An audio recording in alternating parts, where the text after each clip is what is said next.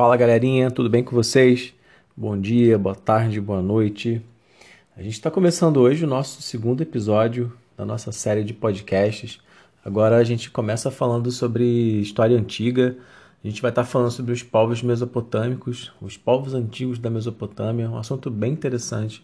Eu imagino que muitos de vocês já devem ter tido contato com esses assuntos. Normalmente, quem já fez catequese, quem já frequentou a escola dominical, quem já leu a Bíblia, ou quem gosta de história mesmo, quem sempre gostou, quem sempre teve é, o hábito né, de ouvir histórias, né? algumas famílias têm esse costume de contar histórias, isso é bem interessante, isso é muito rico também.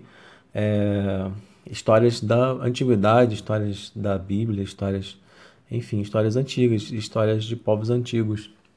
Então é possível que vocês já tenham tido contato com algum desses assuntos. A gente vai estar falando aqui sobre os sumérios, sobre os acádios, sobre os babilônicos, sobre os assírios e sobre os caldeus, que também eram conhecidos como novos babilônicos, porque seriam um segundo império babilônico. Isso é bem interessante.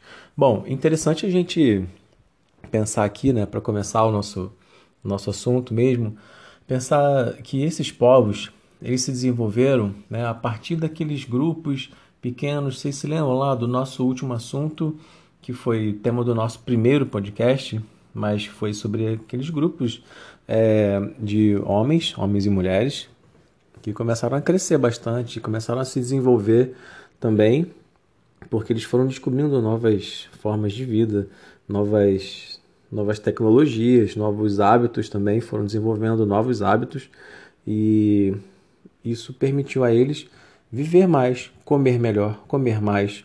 Né? Então eles foram, foram, foram crescendo, os, os grupos humanos foram crescendo e se desenvolveram até se tornarem grandes civilizações, grandes impérios, grandes civilizações né, que marcaram a história, que deixaram é, suas marcas na história também.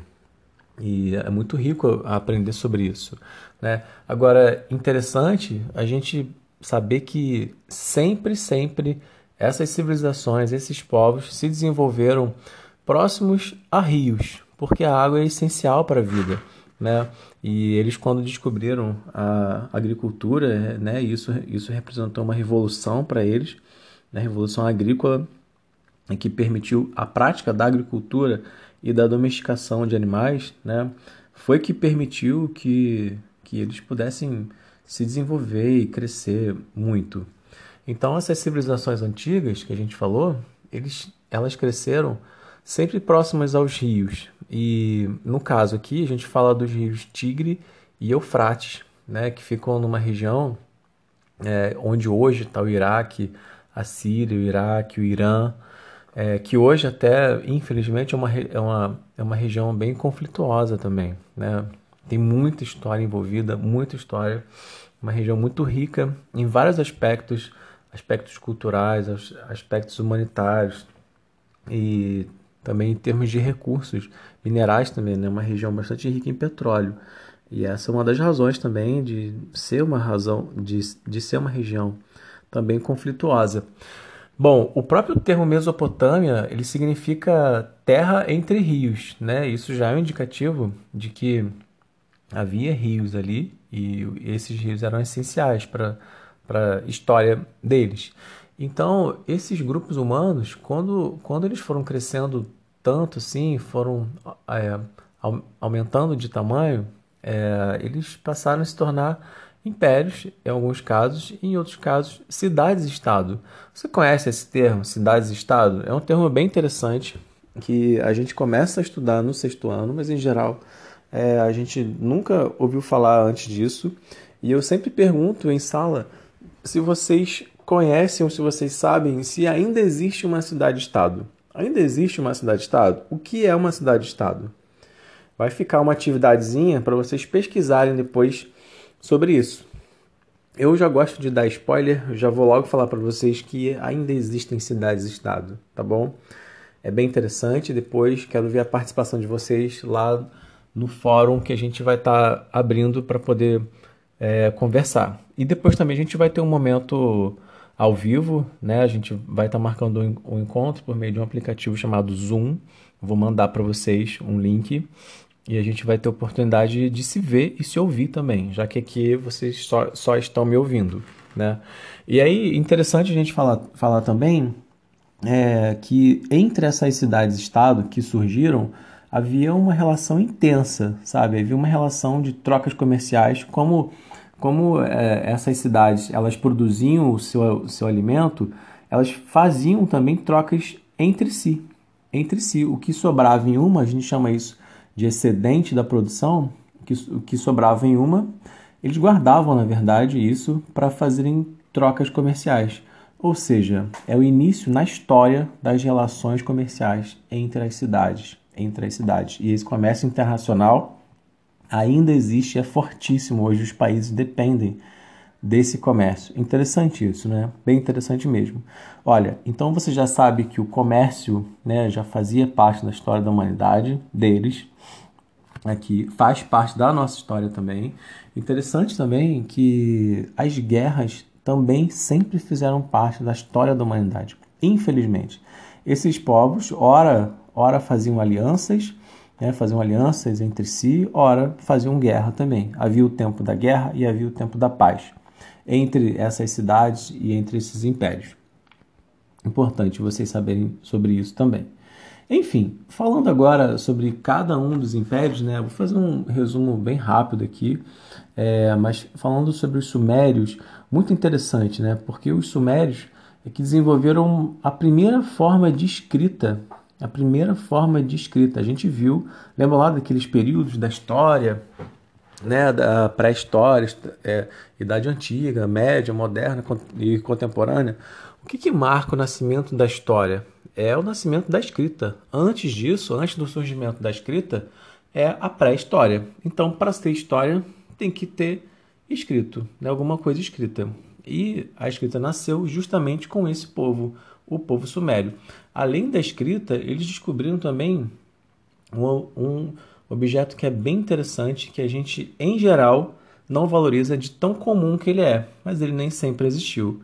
Sabe o que é isso? É a roda. A roda. Interessante, não é?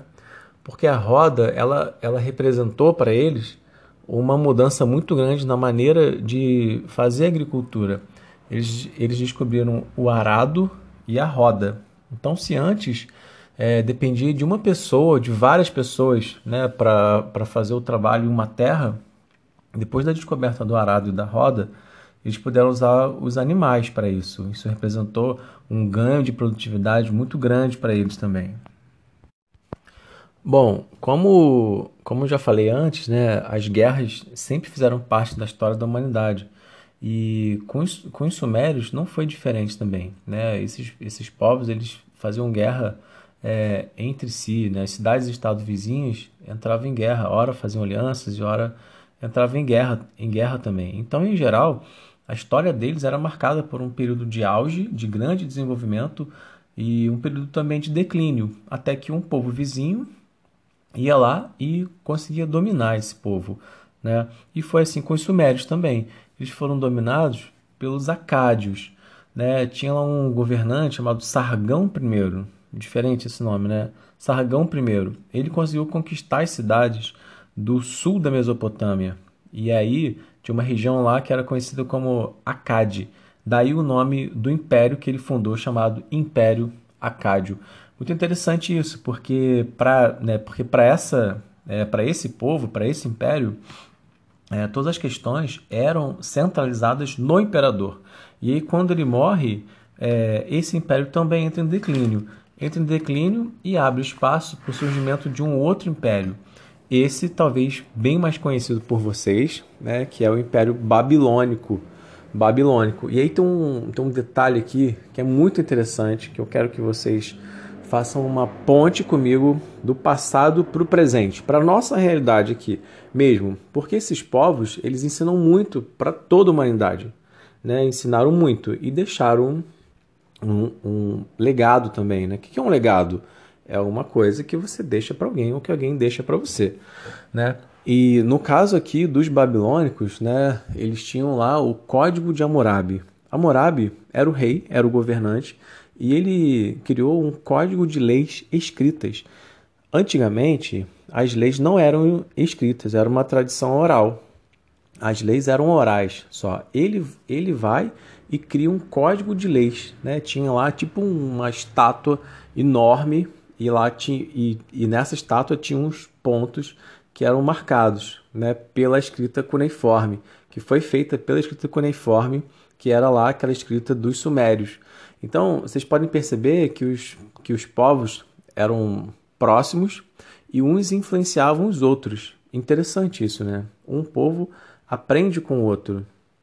E esses povos, sim, apesar de, de ser muito distante no tempo, óbvio, eles não tinham recursos, não tinha internet para mandar mensagens, uhum. compartilhar mensagens, é, mas eles se falavam assim mesmo, eles caminhavam muito. Muito interessante isso, isso também. Bom, e aí a ponte do passado com o presente, que eu queria que vocês né, pensassem comigo, é em relação a esse código de leis escritas. Né? Toda sociedade tem o seu código de leis escritas. E a nossa sociedade? A nossa sociedade tem o seu código de leis escritas? O que, que vocês acham? Galera, a gente tem, tem sim. Uh, o nosso código principal né, de leis é a Constituição Federal, que é a lei maior do Estado brasileiro. Né? Existem milhares de leis né, no Brasil, Existem códigos de leis, o Código Civil, o Código Penal, enfim, quem tem pai, mãe, advogado aí, pode conversar com eles, porque acho que pode ser um momento interessante de interação mesmo, de estudo junto em família. E mas todas essas leis têm que estar em conformidade com a Constituição Federal.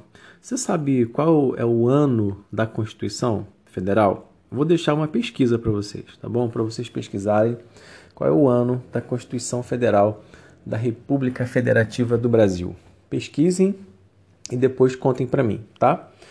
Enfim, seguindo aqui, galera, é, como assim como aconteceu com os outros povos, né, os babilônicos também conheceram um período de auge, de grande desenvolvimento e conheceram também um período de declínio, de fim, porque um povo que era vizinho deles, o povo assírio, é, os dominou. Os dominou e os assírios eram conhecidos pela sua potência militar e, e pelo fato de serem muito expansionistas também. Né?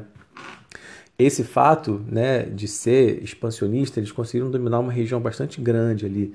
Se você tiver o um mapa, no seu, no seu livro aí na página 9, se você puder acompanhar junto comigo, é bom você estar tá, né, acompanhando junto comigo. A gente começou lá na página 6, agora a gente está na página 9. Tem um mapa aí Acompanha comigo. Dá para ver é, a Península Arábica, tá? Você sabe o que é uma península? Uma península é uma faixa de terra que avança sobre o mar. Vocês moram em uma península. Búzios é uma península, porque é uma faixa de terra que é ligada ao continente, mas ela avança sobre o mar. Legal isso, né? É diferente de uma ilha, né? Que é um pedaço de terra que é cercado por mar, não é ligado ao continente. Mas enfim, o fato dos assírios serem expansionistas, né, é, o Império Assírio era muito grande, isso fez com que ficasse bem difícil deles é, administrarem esse território. E, e, essa é uma das razões para eles terem chegado ao fim também. Tá? E eles foram dominados por um, por um outro povo, os caldeus. Tá? E os caldeus também são conhecidos como os novos babilônicos tá? porque eles eram dessa mesma região. Aí eles tinham uma origem é, comum também. E aí o legal, assim, curioso, né, sobre os, é, sobre os caldeus é que nesse período, embora não tenha comprovação histórica, né, por meio de fontes históricas, tal, é, muitas fontes históricas é, que possam mostrar isso, que possam comprovar isso, mas é, é durante esse período que são construídos palácios, templos, né, que para embelezar o império e tal. E um e uma dessas obras, né, isso são isso foram obras públicas, mas uma dessas obras são os jardins os jardins suspensos da Babilônia, que era considerada é, que é considerada uma das sete maravilhas do mundo antigo. Interessante isso, né? Bem interessante mesmo. E aí sobre isso também, vocês sabiam que existem as maravilhas, as sete maravilhas do mundo moderno também? as maravilhas do mundo moderno. Tem as maravilhas do mundo uhum. antigo e, por que não, as maravilhas do mundo moderno. Querem saber mais sobre isso? Pesquisa lá e depois me conta, ok? Na próxima aula, é, na nossa próxima aula, lá no fórum, conta para mim quais são as maravilhas do mundo moderno. Enfim, posso dar uma dica para vocês? Tem uma delas que está perto da gente aqui. Legal isso, né? Interessante. Bom, enfim, galera, é, seguindo aqui no nosso conteúdo, eu, já, eu já vou estar tá terminando, tá? Não quero que fique muito extenso esse, esse, nosso, esse nosso podcast, mas falando de economia né, dos povos da Mesopotâmia. Sempre, sempre, quando pensarem em economia, pensem em agricultura, tá? Agricultura, uso dos rios, da água, fun são fundamentais para a vida deles, foram fundamentais para a vida deles, tá bom? E seguindo aqui, falando sobre sociedade.